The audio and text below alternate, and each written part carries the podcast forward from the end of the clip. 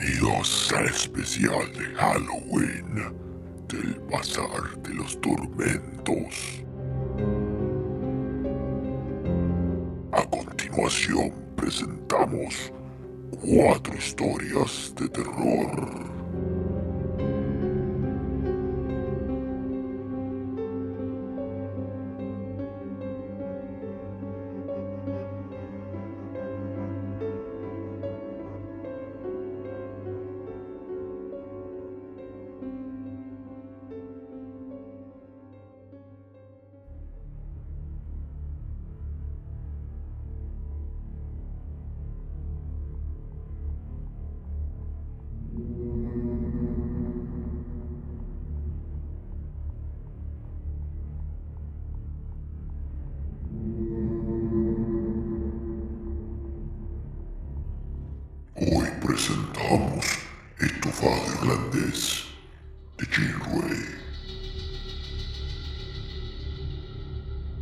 El menú estaba escrito con tiza sobre una pizarra escolar. Esta formaba, con un farol de llamas azules y un letrero de chapa recortada borroneado por la lluvia, un barroco colgante de miseria, en la esquina de la Night Raven Street. Solo el nombre de la calle era agradable. Night Raven Street, la calle del cuervo de la noche. Y abovedándola, el cielo cargado de lluvia y hollín de Limerick. Dave Lonely subió algunos escalones que desembocaban en un hall poligonal como una tela de araña. Esta imagen lo obsesionó por algunos instantes, pero como sentía la culata de su Weblane en el bolsillo, contra su cadera derecha, alzó los hombros y se introdujo en una fisura sombría de tela que resultó ser un corredor donde humeaba una lámpara. El cálido olor del guiso lo acogió como un amable anfitrión, que guiaba su persona empapada por la lluvia de octubre. En verdad, murmuró, comería cualquier cosa. Fue entonces que los reflejos de su espíritu analizaron la singular atmósfera del lugar, las luces, los ruidos, los olores. La lámpara no era más que un círculo de claridad, un rayo único evadido de un telón negro. Una mirada de gato tuerta, se sonrió Dave burlonamente. Pero hacia el fondo del corredor, como un alba roja en un túnel, distinguió vagos resplandores de hornos. Los ruidos eran simpáticos y excelentes. Chisporroteos de grasa caliente, estribillos de hervidor, carnes regadas con salsa que sonaban como cohetes, el claro choque de las cacerolas y la vajilla, un glu glu de botellas que parecía parodiar unos besos golosos cayendo en cascada. Toda su simpatía de hombre hambriento habría ido hacia los olores de las cálidas carnes y las salsas condimentadas, si un efluvio extraño, dulce y terrible no hubiese venido a flotar a su alrededor. Conozco esto, murmuró. Y de repente, una cruel fantasmagoria se desarrolló como un fin silencioso en su memoria. Volvió a ver las enlodadas trincheras donde sagraban innumerables cadáveres de Tommy y Felgrauhen. Esto huele a muerte, dijo. A sangre. Ah. Afuera, una cruel ráfaga sacudió los colgantes de hierro. Restalló un lejano disparo, seguido por el agudo barreno de un grito de sufrimiento. Y de pronto, otro grito subió en fúnebre alarido por los respiradores rojos. Pero una puerta acababa de abrirse de par en par en el muro. La luz desbordaba en catarata, y un mozo emprendió, con gran cantidad de golpes de triángulo, campanillas y xilófono, el estribillo del día. En ningún lugar, decía el vecino de la mesa de Dowling, en ningún lugar tendría usted tanta carne por diez peniques. Sin embargo, frente a esas rodajas blongas de carne asada, rosadas y blandas, Dave había perdido el apetito. La salsa marrón, en la que flotaban finos pedazos de cebolla quemada, se coagulaba en el plato. Ah, murmuró el vecino. Carne de ternera a la cebolla. ¡Qué delicioso! ¿Cree usted realmente que esto es carne de ternera? preguntó tímidamente Longley. ¿Y si fuese de ballena, de chacal o de oso blanco? ¿Qué importaría? contestó el otro agresivamente. Por diez peniques. ¿Qué querría su señoría? ¿Estorión asado? ¿O un cerdito recién nacido? ¿Bien tierno? ¿Con salsa picante? Dave Lonely advirtió entonces la formidable glotonería de todas aquellas personas que se atareaban alrededor de la mesita de hierro. Tragadas vorazmente, rociadas con turbia cerveza, se sucedían las porciones rosadas, pegajosas de salsa marrón y esta atmósfera pesada, presa de masticaciones ruidosas, hipos de beatitud, degluciones veloces, como un soplo de las pirámides humeantes de estofado irlandés. Luego, en gozo y estupor feliz, estas tres palabras pasaban en un leitmotiv de gratitud. Diez peniques solamente. Solamente diez peniques. En medio de estas personas, cuyas entrañas habían sido roídas por un hambre sempiterno y hereditario, se contoneaba un tipo singular, de levita y cubierto con un sombrero de papel rosa. ¿Un loco? preguntó Dave Donnelly. Su vecino le arrojó una mirada plena de indignación. ¿Qué dice usted? ¿Scotty Bell un loco? Un excéntrico, sin duda, pero con toda seguridad un filántropo. Es él quien nos sirve las porciones a diez peniques. Hip hip hurra por Scotty Bell. Hip hip hurra, repitió la sala. ¿Violeta, señor? Una pequeña mano muy blanca tendía a Dave unas grotescas violetas de papel aceitado, humedecidas por algunas gotas de horrible perfume sintético, y por encima de ese ramo de miseria, Lumley vio la doble violeta de dos ojos tristes. Lumley, a pesar de su pobreza, no había perdido su galantería de antiguo teniente de los Rochester Guardians. Prefiero el color de sus ojos al de sus flores, señorita, dijo tendiéndole un chelín. Una sonrisa desconsolada, aunque encantadora, lo recompensó. ¿Puedo ofrecerle algo? propuso el anciano oficial, y su mano señaló un nuevo plato humeante que un mozo sombrío, con cabeza de viejo clown, acababa de depositar frente a su vecino. La florista lanzó una extraña mirada sobre las rodajas jugosas. No, e, eso no, murmuró. ¿Podría ser cerveza, por favor? Day posó tiernamente su mano sobre la miserable manita blanca y sintió que temblaba violentamente. Siguió la mirada Violeta y vio, no sin disgusto, que estaba clavada en la de Scotty Bell. Scotty Bell no tenía nada de escocés duro y seco, tallado en los piñones de la montaña. Era pequeño y grasoso. Sus abominables ojos de lechuza, con pupila rasgada a lo largo, redondos e inmóviles, reflejaban en verde la luz de las lámparas. Quisiera partir, señor, murmuró la florista, pero quisiera partir con usted. ¿Cómo sucedió? Dave Longley nunca lo supo. Guardaba el vago recuerdo de su partida, de un corredor oscuro, de la presencia estremecida de la joven a su lado, luego del dolor repentino y un sordo golpe en la nuca, una lucha furiosa y una caída interminable en las tinieblas. Pero lo que quedaba y quedaría siempre en su memoria era un grito de mujer, un grito de espanto, de dolor, seguido por un gorgoteo atroz. Ahora, despierto, veía a su alrededor los uniformes de color marrón claro de la policía montada de Irlanda, escapó de una buena, teniente, dijo cerca suyo una voz amable. Y no le faltó mucho. Dave Donnelly reconoció en el sargento de la policía a su anciano ordenanza Big Jones. A dos pasos de él, la cabeza deformada del mozo sombrío, con cara de viejo clown, ensangrentada en el suelo. No le faltó mucho. Felizmente, repitió el policía. Entonces Lonely sintió que se estrechaba convulsivamente la culata de su revólver. No, no mire allí, continuó Big Jones. Basta de horrores por hoy. Pero Dave tuvo tiempo de entrever el cadáver de la pequeña florista, la garganta bien abierta. Y más lejos, en el resplandor rojo de una lámpara, veía a los policías depositando cosas horribles sobre una tabla de carnicero. Manos, piernas, flácidos senos de mujer y una cabeza humana gesticulando horriblemente. Una multitud muda y horrorizada colmaba la Night Raven Street. Lonely vio que llevaban a Scotty Bell sólidamente encadenado, un jirón de papel rosa adherido aún al cráneo. ¡Un cliente para Jack Ketch! gritó una voz en la sombra. Daba a comer carne humana a sus clientes, dijeron otras voces. El ex oficial reconoció a su lado, con la cabeza tristemente inclinada sobre el pecho, a su vecino de mesa de hacía un momento,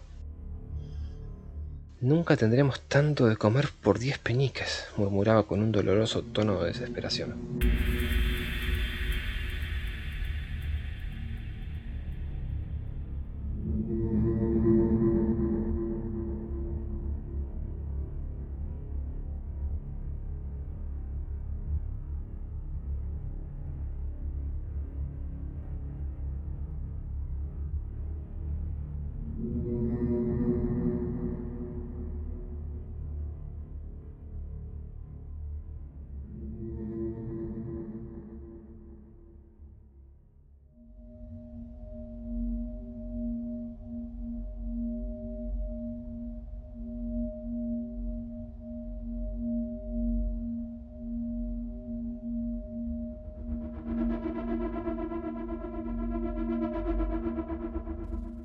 Blancos.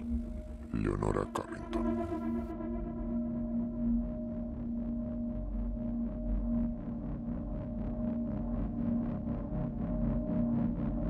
Ha llegado el momento de contar los hechos que comenzaron en el 40 de Pest Street.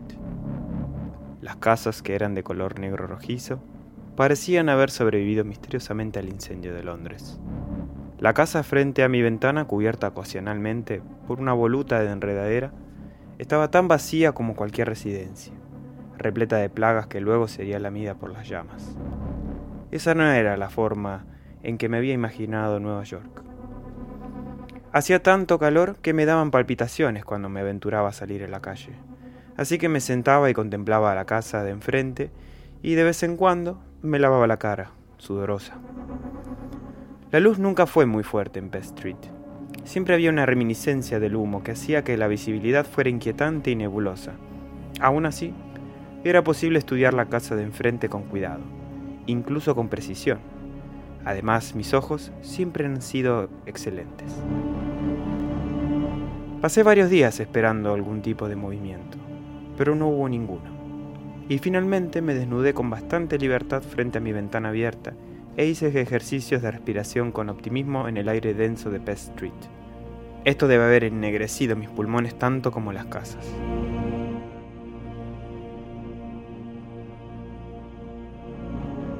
Una tarde me lavé el cabello y me senté en la diminuta media luna de piedra que servía de balcón para secarlo. Colgué la cabeza entre las rodillas y observé cómo una botella azul chupaba el cadáver seco de una araña entre mis pies. Miré hacia arriba a través de mi cabello lacio y vi algo negro en el cielo, inquietantemente silencioso para ser un avión. Partiéndome el pelo, llegué a tiempo para ver un gran cuervo posarse en el balcón de la casa de enfrente. Se sentó en la balaustrada y pareció mirar por la ventana vacía. Luego asomó la cabeza debajo del ala, aparentemente en busca de piojos.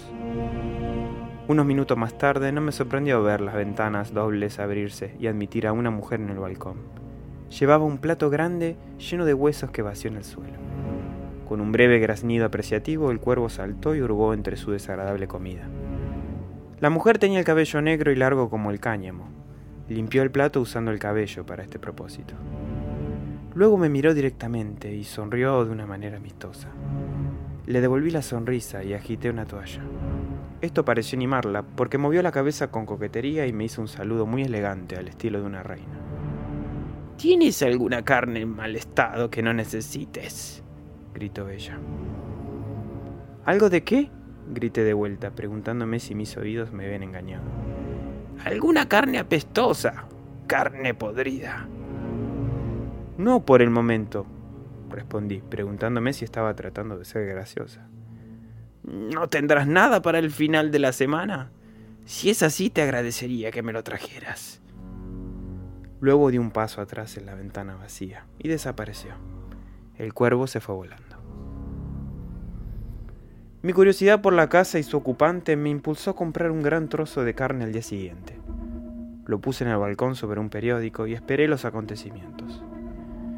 En un tiempo comparativamente corto, el olor era tan fuerte que me vi obligada a realizar mis actividades diarias con un clip en la punta de la nariz. De vez en cuando, bajaba a la calle para respirar. Hacia el jueves por la noche me di cuenta de que la carne estaba cambiando de color, así que aparté un manojo de moscas azules, la metí en una bolsa y me dirigí a la casa de enfrente. Observé al bajar las escaleras que la casera parecía esquivarme. Me tomó algún tiempo encontrar la puerta principal de la casa de enfrente. Resultó estar escondida bajo una cascada de hiedra, dando la impresión de que nadie había estado dentro o fuera de esta casa durante años. La campanilla era una de esas antiguas que se tiran y, tirando de ella con más fuerzas de lo que pretendía, se me quedó en la mano. Le di un empujón a la puerta y se derrumbó hacia adentro, emitiendo un olor espantoso a putrefacción. La mujer bajó corriendo las escaleras con una antorcha. ¿Cómo estás? ¿Cómo estás? Murmuró ceremoniosamente, y me sorprendió notar que vestía un antiguo y hermoso vestido de seda verde. Pero cuando se acercó a mí, Vi que su piel era blanca como la muerte y brillaba como si estuviera salpicada de miles de estrellas diminutas. ¿No es eso amable de tu parte? continuó, tomándome el brazo con su mano brillante. ¿No estarán contentos mis pobres conejitos? Subimos las escaleras y mi compañera caminó con tanto cuidado que pensé que estaba asustada. El tramo superior se abría a un tocador decorado con muebles barrocos de felpa roja.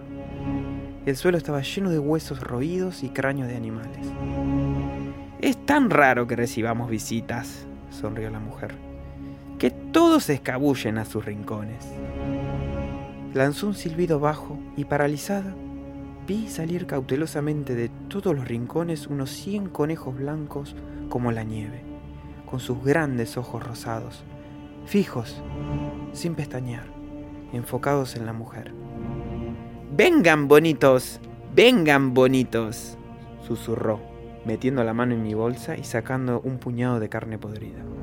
Con una sensación de profunda repugnancia, retrocedí hasta el rincón y la vi arrojando la carroña entre los conejos que luchaban como lobos por ella. Uno se encariña mucho con ellos, prosiguió la mujer. Cada uno tiene sus mañas. Te sorprendería lo individuales que son los conejos.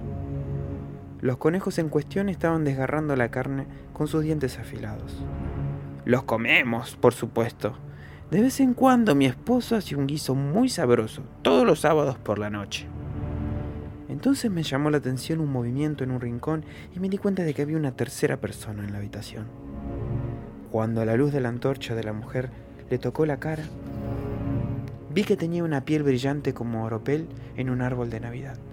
Estaba vestido con una túnica roja y estaba sentado muy rígido, con el perfil vuelto hacia nosotras. Parecía ser tan inconsciente de nuestra presencia como un gran conejo macho que estaba sentado masticando un trozo de carne en su rodilla.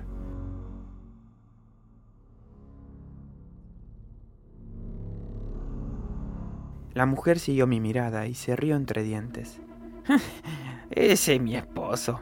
Los niños solían llamarlo Lázaro. Al oír este nombre familiar volvió la cabeza hacia nosotros y vi que llevaba el vendaje sobre los ojos. ¿Es él? inquirió con una voz más bien delgada. No recibiré visitas aquí. Sabes muy bien que lo he prohibido terminantemente.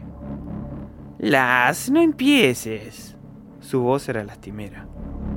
No puedes regañarme por tener un poco de compañía. Hace veinte tantos años que no veo una cara nueva. Además ha traído carne para los conejos. Se dio vuelta y me hizo señas para que me pusiera a su lado.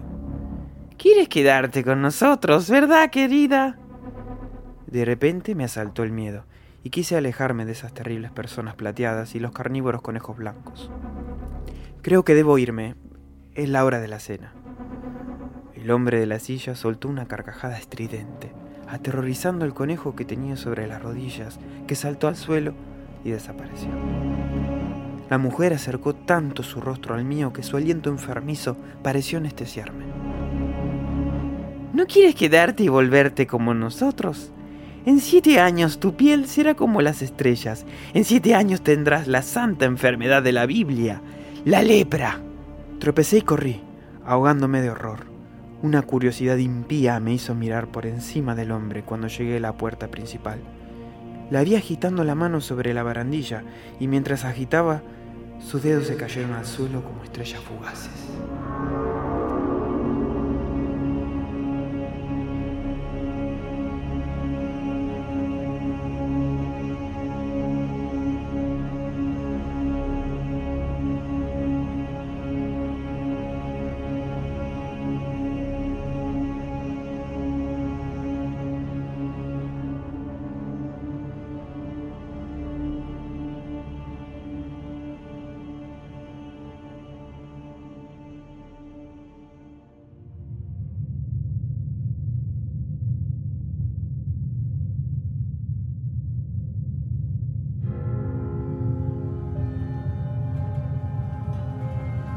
A medianoche, de.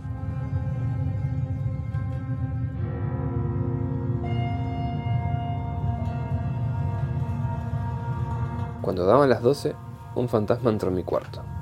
Estaba de espaldas a la puerta. Mi lámpara chisporroteaba, y solo mi botella de whisky era luminosa, rica, pura y acogedora en aquel nido de hipócritas. Pero mi corazón sentía al huésped de las tinieblas. Es la sombra de Peter King Dodd, el marinero que asesiné en Arundel Street una noche en que me había tratado de perrito faldero de solterona, dije en voz alta. Y no temo a Peter King ni a su asquerosa sombra. Vamos, ¿hay derecho a tratar de perrito faldero a un caballero? No me atreví a volver la cabeza, pero nada se movió. Tal vez vienes a reclamar los ocho chelines que llevabas en el bolsillo. Bueno, ¿qué hubieras hecho con ese dinero después de muerto? Si insistes, le entregaré una parte al reverendo Polkinghorn para que rece por tu alma. Aunque, ¿lo crees necesario? La lámpara moribunda acumulaba tinieblas en mi espalda. Pero no oí la voz ronca de Dot, ni capté su desagradable olor a marisma. Y la sombra, detrás de mí, pesaba sobre mi carne temblorosa, como la angustia sobre mi corazón. Entonces hablé con voz baja y el whisky, en el fondo de mi vaso, recibió con horror en su móvil carne dorada la dolorosa semilla de mis lágrimas. ¿Eres tú? dije, Padre mío, cuyas esperanzas siempre defraudé. Tú, para quien siempre yo debía ser el niño de mejillas sonrosadas que rompía sus juguetes y que te pedía otros más bellos. Tú, a quien causé sin remordimientos un nuevo dolor cada nuevo día. A veces, en sueños, cuando se acercan grandes peligros oscuros, estoy seguro de volverte a encontrar. Ayer mismo me conduciste de la mano a través de un extraño tabuco donde la sangre manaba en infames regueros, donde los clamores de la carne humana torturada pasaban en largos soplos de horror. ¿Eres tú? No volví la cabeza, pero ningún beso se posó sobre mis cabellos, y supe que no era mi padre. Oh, exclamé, ella está muerta. ¿Ella? ¿Quién? Ni siquiera sabía su nombre. El whisky lo había borrado. Pero sabía que me había amado con toda la riqueza de sus 20 años. Un día lloró sobre mí como llora una madre anciana, muy anciana. Puse entre ella y yo toda la indiferencia de mi corazón, todo el olvido de los viajes, todos los whiskies de los puertos a los cuales me han conducido mi fantasía y mi miseria. Y he aquí que ella había muerto y que ella había venido. Dios mío, qué heladas eran las tinieblas a mi espalda. Mi lámpara no era ya sino un dedo de fuego apuntando al techo, pero ningún brazo acariciador surgió de la sombra, y ningún grito de alegría me acogió. No era ella. El dedo de fuego voló hacia el cielo, como una pequeña alma de monaguillo, y en la formidable oscuridad que me rodeaba surgió una mano, que se aferró a mi garganta, una mano que temblaba, una mano que olía a cebolla y a tabaco de pipa. Y comprendí, con amargura y con ira, que era el canalla de Bobby Moss que venía a robar mi whisky.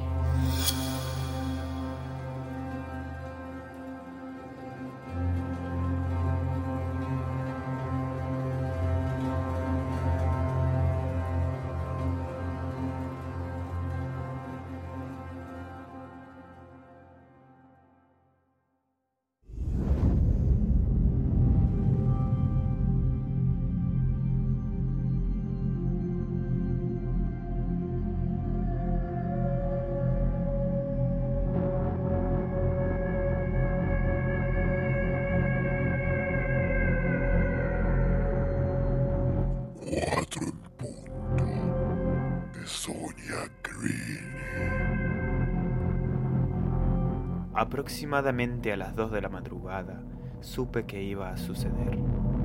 Los inmensos y negros silencios de la profundidad de la noche me lo dijeron, y un grillo monstruoso que chirriaba con insistencia demasiado espantosa para carecer de significado me lo confirmó. Iba a ser a las cuatro en punto, a las cuatro de la madrugada, antes del alba, tal como él dijo que sería. No me había creído del todo porque las profecías de los locos con ansias de venganza raramente suelen ser tomados en serio. Además, no me sentía exactamente culpable de lo que le había ocurrido a las cuatro en punto de aquella otra madrugada, aquella terrible madrugada cuyo recuerdo no me abandonará jamás. Y cuando al cabo estuvo muerto y enterrado en el viejo cementerio al otro lado de la carretera que pudo ver desde las ventanas de la parte oriental de mi casa, tuve la seguridad de que su maldición no iba a cumplirse. No había visto su arcilla sin vida sepultada por descomunales paletadas de tierra mohosa. Podía no sentir la seguridad de que sus desmenuzados huesos no contaban con la fuerza suficiente para volcar sobre mí la condenación cierto día a una hora estipulada con tanta precisión. Tales ciertamente habían sido mis pensamientos hasta esta perturbadora noche, noche de caos increíble, quebrantadoras certezas y portentos sin nombre. Me había retirado pronto, con la fatua esperanza de poder entregar unas cuantas horas al sueño a pesar de la profecía que pesaba sobre mi cabeza. Y ya que la hora estaba al caer, hallaba más y más difícil deshacerme de los vagos presentimientos que había permanecido siempre agazapados en los rincones de mi cerebro. Mientras las frías sábanas proporcionaban tibieza a mi cuerpo enfebrecido, no podía encontrar nada que pudiera callar la irritante temperatura de mi mente, pero permanecía atenta e intranquilamente en vela, probando ora esta posición, ora aquella, en un esfuerzo desesperado por erradicar tajantemente aquella noción tan roedoramente pertinaz. Sucederá a las cuatro en punto. Se debía a mi desasegada agitación, a lo que me rodeaba, a la fatídica localidad en la que permanecía desde hacía tantos años. ¿Por qué? me preguntaba con amargura. Había permitido que tal circunstancia cerniera su filo sobre mí, especialmente esta noche destacada entre todas las restantes. En esta casa tan llena de recuerdos y esta habitación saturada de reminiscencias, cuyas ventanas dan a la solitaria carretera y al viejo cementerio municipal. Para los ojos de mi memoria, todos los detalles de aquella necrópolis alejada de la inmodestia se alzaba ante mí. Su blanca tapia, sus fustes de granito semejantes a espectros y a las miasmas que exhalaban aquellos sobre los que cebaban los gusanos.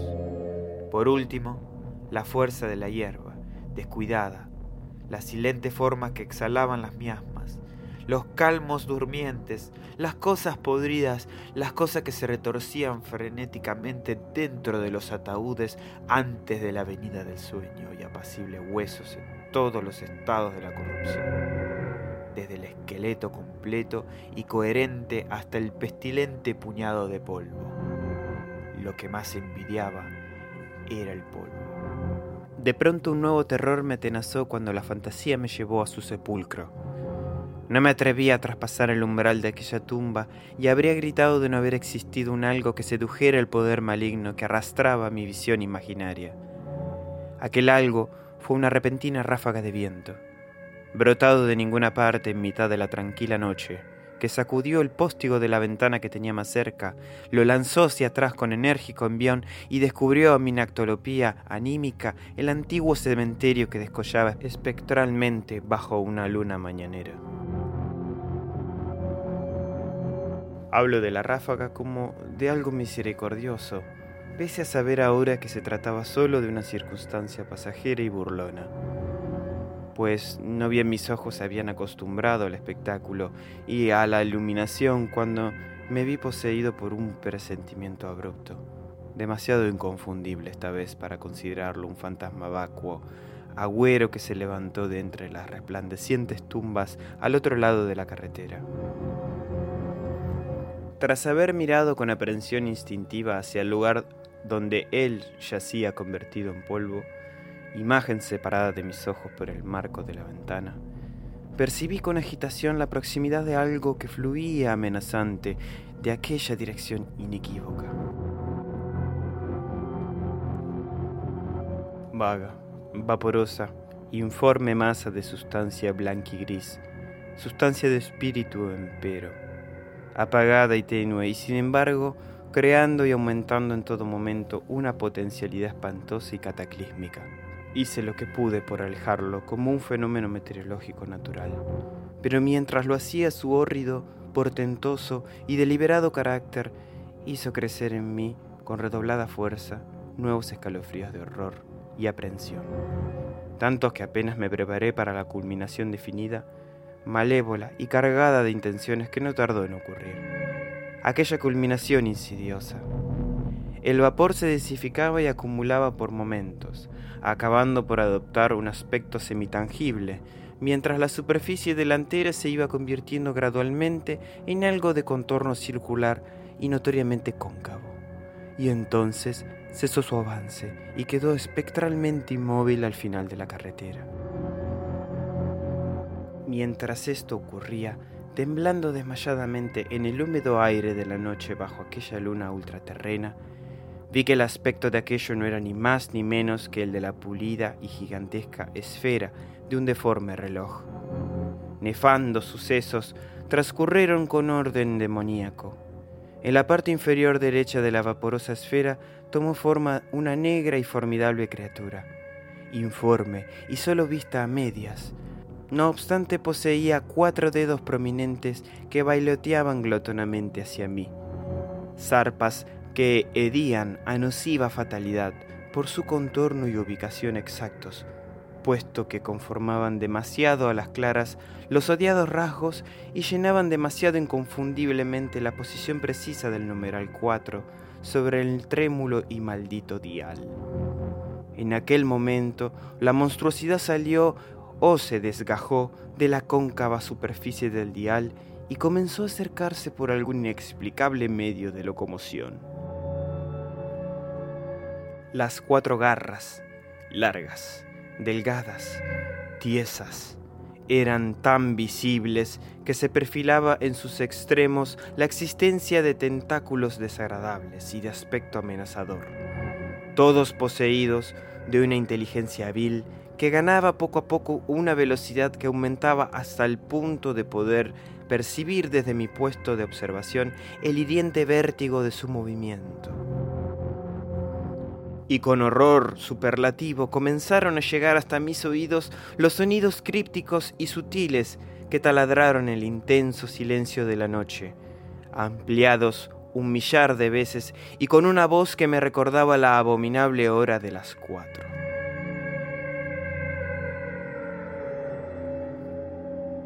En vano intenté cubrirme con la colcha para apagarlos.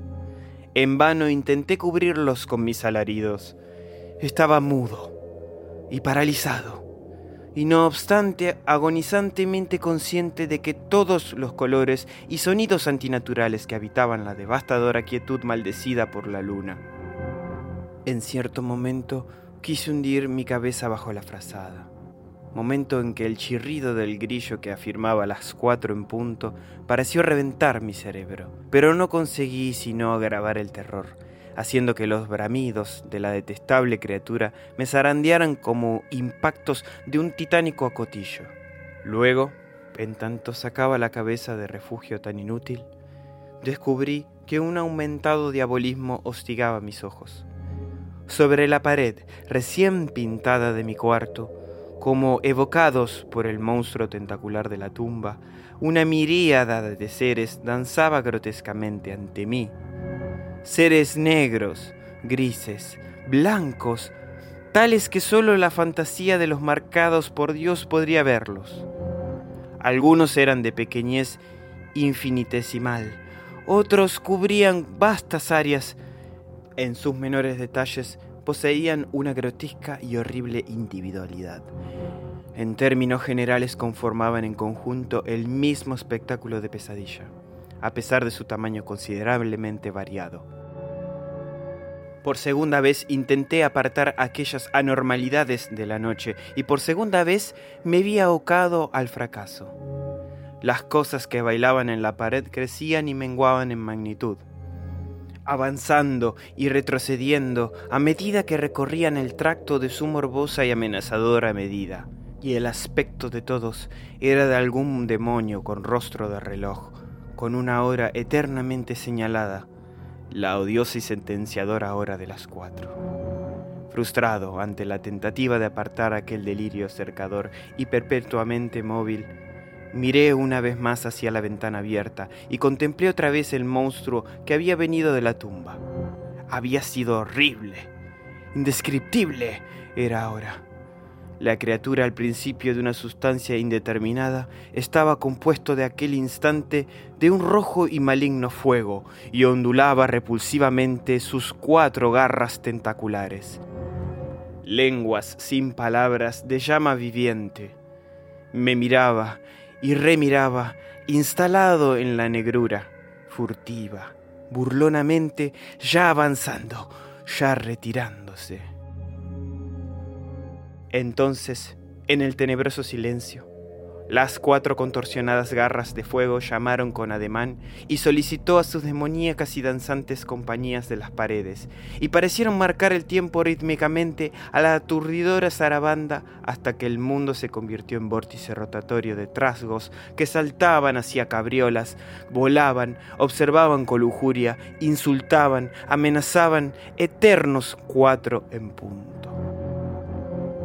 De algún lugar, comenzando a retirarse y avanzando sobre el mar semejante a la esfinge y a las febriles ciénagas, escuché sollozar al temprano viento de la mañana. Suavemente al principio, luego más alto y más alto, hasta que su carga incesante se abatió como un diluvio de horrísona y atropellante varaunda que portaba siempre la nefanda amenaza. Cuatro en punto, cuatro en punto cuatro en punto. Creció monótonamente, pasando del apagado susurro al estruendo ensordecedor, catarata gigantesca, para alcanzar por último un punto de culminación y un inmediato descenso. Mientras se amortiguaba en la distancia, dejó en mis oídos una vibración parecida a la que se escucha cuando pasa rápidamente un tren imponderable. Esto y un terror absoluto cuya intensidad le prestaba algo de la tranquilidad de la resignación.